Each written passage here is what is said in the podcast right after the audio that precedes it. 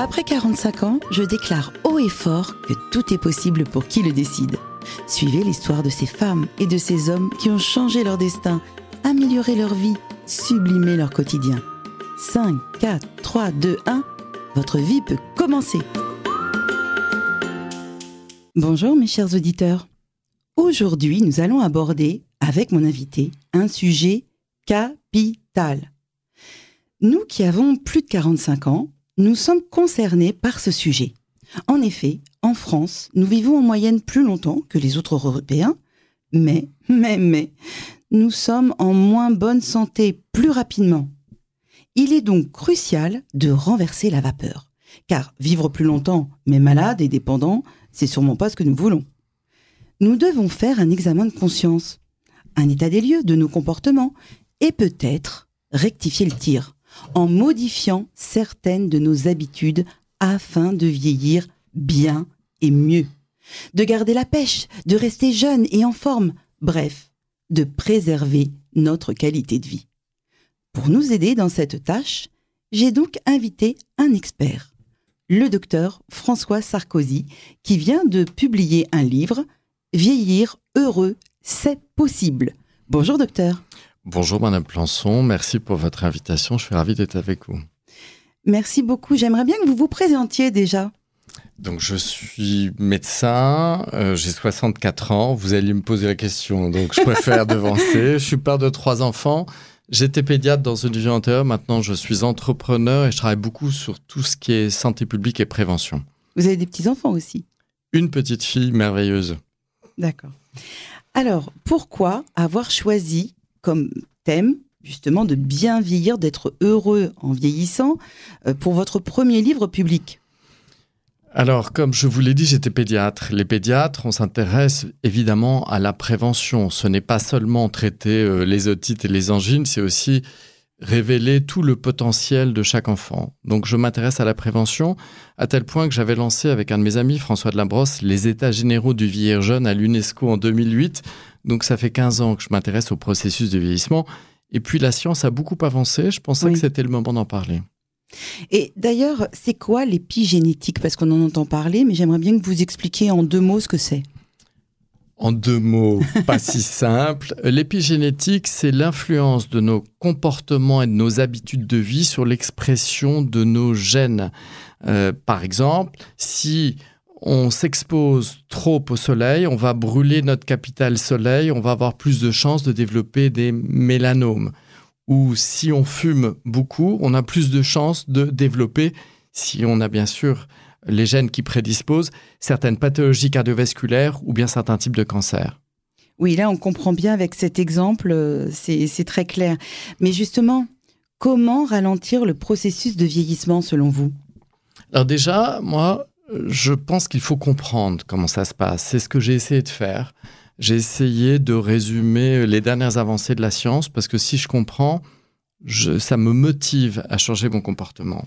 Donc ça, c'est le premier point. Le deuxième point, il faut prendre soin de soi euh, en se protégeant évidemment de tout ce qui est toxique, mais aussi en se stimulant, je pense qu'on va y revenir, en se stimulant, en bougeant, en faisant attention à son alimentation. Finalement, la bonne nouvelle, c'est qu'on peut être maître de son destin. Donc, aide-toi, le ciel t'aidera. Ce n'est pas la peine d'attendre les grands, le grand jour. Il faut s'y mettre et le plus tôt est le mieux. Justement, vous venez de parler de bouger. Alors, comment, pourquoi c'est si important C'est ça que je veux vous dire. Pourquoi c'est si important de bouger et de faire du sport?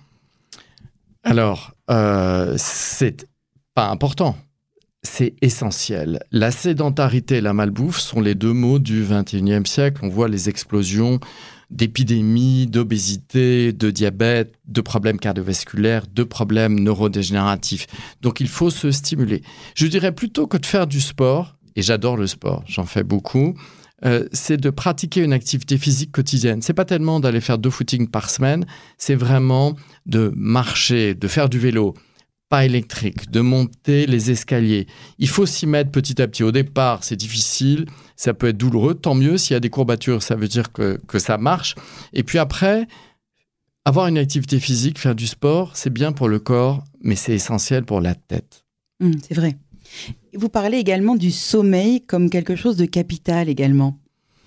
Oui, le sommeil est nécessaire. Ça permet de réparer les, les fonctions métaboliques. Beaucoup de choses se passent pendant le sommeil. On a besoin d'une quantité de sommeil et d'une qualité de sommeil. Les experts parlent d'un minimum de 7 heures de sommeil. Savez-vous que une étude a montré que dans les mégapoles, euh, Paris, New York, euh, Hong Kong, Tokyo, il y a 40% des habitants de ces mégapoles qui souffrent de problèmes de sommeil et ça fait le lit de certaines pathologies, pathologies cardiovasculaires, certains cancers. On s'aperçoit que chez les femmes qui ont des travaux nocturnes, euh, qui sont un, travail de nuit, des infirmières de nuit, etc., mhm. on peut avoir plus de cancers et ça fait aussi le lit de certaines dépressions, par exemple. Donc le sommeil, c'est essentiel, ça fait partie du bien vieillir.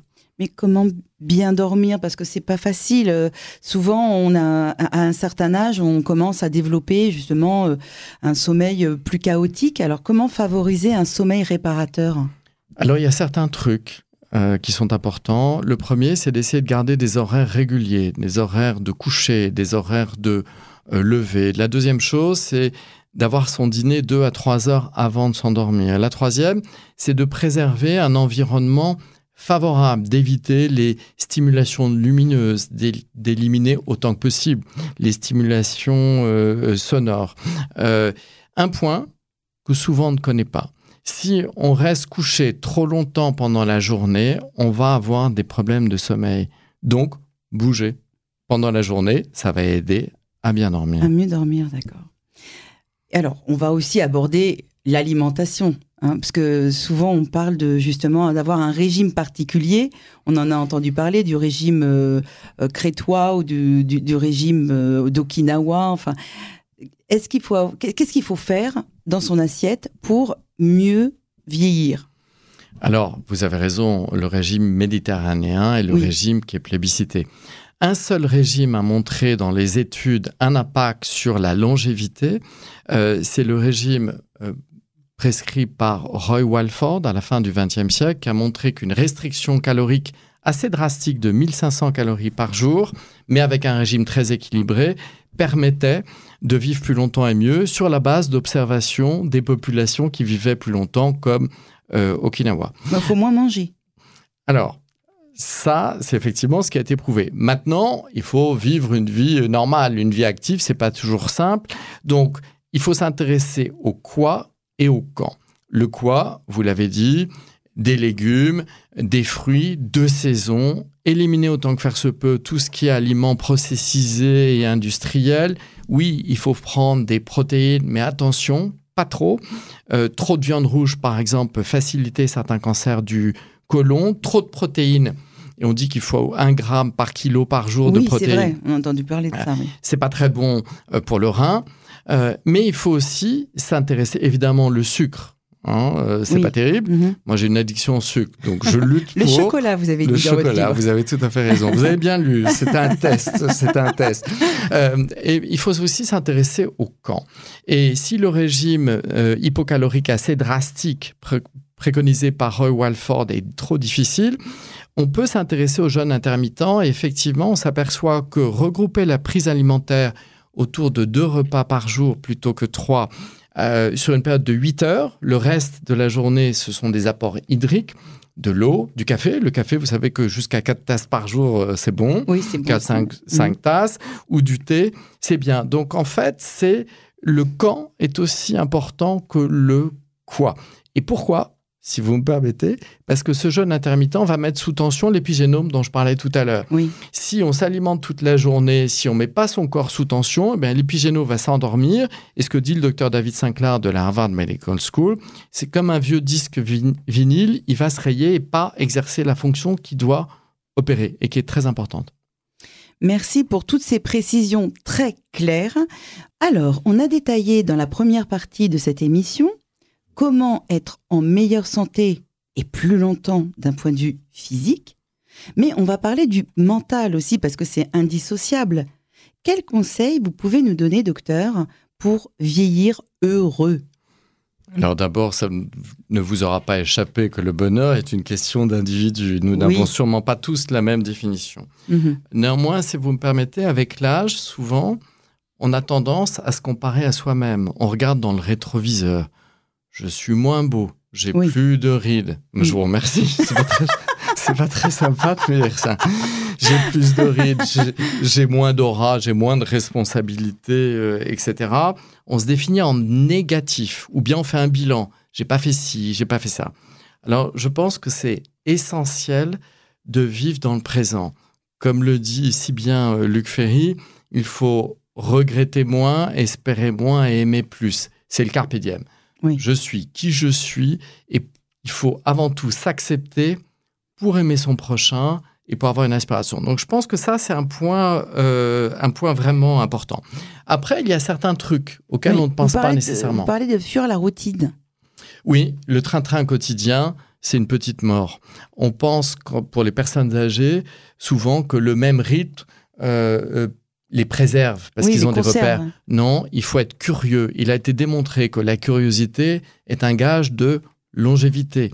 Il faut découvrir, il faut s'informer, il faut interagir, il faut sortir. D'abord parce qu'on a besoin de vitamine D, il Oui. faut un peu de, de soleil, on a besoin aussi d'un peu d'activité physique. On en a parlé euh, tout à l'heure, il faut interagir. Harvard Medical School a fait une étude sur 80 ans, ils ont suivi une cohorte de 700 personnes. Et ils ont démontré, ça paraît du bon sens, mais ça n'avait jamais été montré avant, que les personnes qui vivaient plus longtemps et mieux, et ceux qui avaient des interactions sociales euh, réussies. Oui, vous parlez de bien s'entourer, d'avoir un bon entourage, non toxique d'ailleurs. Oui, alors j'ai dit qu'il fallait fuir tout ce qui était toxique, Mm. le tabac avant tout, et puis certaines relations toxiques, au bout d'un moment, il faut, il faut en sortir, je suis bien d'accord. Un point sur lequel j'aimerais insister. Je pense que les personnes âgées ont toute leur place dans leur- la société. D'ailleurs, on doit les remercier si nous sommes dans un monde libre, si nous sommes dans un monde Oui. solidaire. C'est aussi grâce à elles. Ensuite, ils payent des impôts, Mhm. ils peuvent consommer et c'est essentiel pour eux, pour garder une estime de soi, d'avoir une utilité sociale.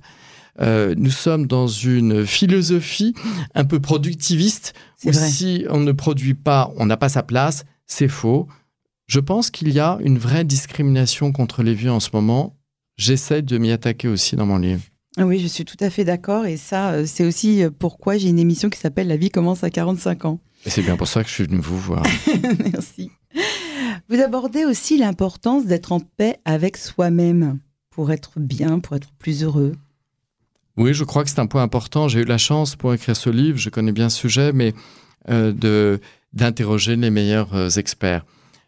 Tout le monde a traverse, a eu, a des difficultés Mhm. et traverse des épreuves.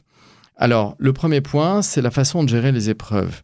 Euh, et moi, j'ai dû faire un travail sur moi pour essayer de le faire, parce qu'avant, j'étais tellement perfectionniste que le, Ah, le moindre accroche, le moindre problème était obnubilant. Maintenant, j'essaie de traiter problème par problème et d'avoir une frontière avec le reste de ma vie. Il ne faut pas, il faut traiter les difficultés, mais pas qu'elles viennent polluer tout le reste de la vie. Je pense que ça, c'est un point euh, très important. Deuxième chose, je disais tout à l'heure, euh, pour avoir une aspiration euh, vers les autres, un sens, une utilité sociale, il faut d'abord apprendre à s'aimer soi-même. Plutôt que s'aimer soi-même, à s'accepter. On ne peut pas aimer son prochain si on ne s'accepte pas Oui. soi-même. Et je pense d'ailleurs que la dimension spirituelle, qui n'est pas seulement mystique, qui peut être d'avoir une finalité, d'aider les autres, d'une ouverture vers les autres, c'est un point euh, essentiel. Vous parliez aussi de méditation ou de prière. C'est la même chose en fait. Je ne sais pas si c'est la même chose, mais en tout cas, que la prière et le sport soient une forme de méditation, oui. Euh, pour apprendre à s'accepter soi-même, il y a des outils. D'abord, il ne faut pas hésiter à se faire aider. Quand il y a des réponses, il faut les utiliser. Il a été montré qu'effectivement, la méditation en pleine conscience était non seulement une façon de mieux s'accepter, d'être mieux avec soi-même, mais il a même été démontré, figurez-vous, que euh, la méditation en pleine conscience non seulement diminuait la vitesse de réduction des télomères, les télomères sont des extrémités de chromosomes qui diminuent de façon inéluctable avec l'âge, non seulement ça diminue moins, euh, moins vite, mais il a même été montré que chez certaines personnes, à- grâce à la méditation en pleine conscience, les télomères rallongeaient. Incroyable. C'est pas mal.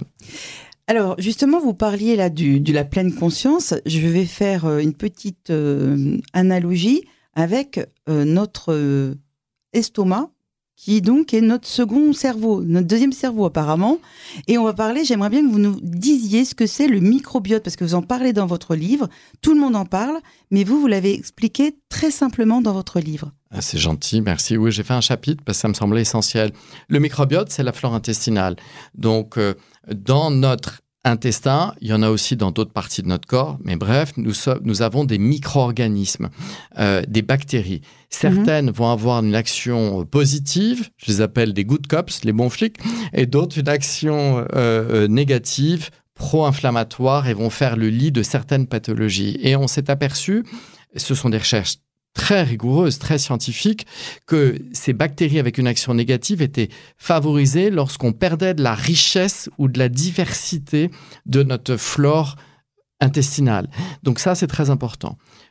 Ensuite, on utilise déjà en thérapeutique euh, le microbiote on fait chez, dans certaines infections extrêmement graves des patients en réanimation, les infections à Clostridium difficile, qui sont des infections mortelles dans 90% des cas, quand on fait une transplantation fécale, c'est-à-dire, c'est pas un très joli nom, mais quand on met du microbiote de, de personnes saines dans l'intestin de ces personnes malades, ils guérissent à 95%. C'est incroyable. Certaines expériences ont montré chez la souris que lorsqu'on transplante de la flore intestinale de souriceaux jeunes et sains chez des souris plus âgées, eh bien ces souris plus âgées ont un cerveau plus jeune que ceux de leur génération. Donc ça pourrait éventuellement être une, je suis prudent, une des explications de la différence entre l'âge chronologique, l'âge de notre âge d'état civil, et l'âge biologique, qui est l'âge de notre corps. Des études sont en cours pour comprendre mieux le mécanisme. C'est passionnant. En tous les cas, votre livre est passionnant. Il y a beaucoup d'autres euh, questions qui sont abordées, notamment la sexualité, mais on ne va pas avoir le temps de tout aborder aujourd'hui, cet après-midi. Du coup, je vais encourager nos auditeurs à acheter le livre, à se le fournir, parce qu'ils vont avoir énormément d'informations qui va leur permettre de vivre plus longtemps, mais surtout plus heureux et en bonne santé. Je vous remercie beaucoup en tous les cas d'être venu dans mon émission. Est-ce que vous avez un mot de la fin? Ben, Je vous remercie de m'avoir invité. Le mot de la fin, je pense que chacun peut être maître de son destin. Et ça, je trouve que c'est une sacrément bonne nouvelle. Merci beaucoup, docteur. Et à la semaine prochaine, merci pour votre fidélité. La semaine prochaine, on aura encore un invité qui nous parlera à nous, notre génération des plus de 45 ans, avec un sujet qui nous concerne. Bon après-midi, au revoir.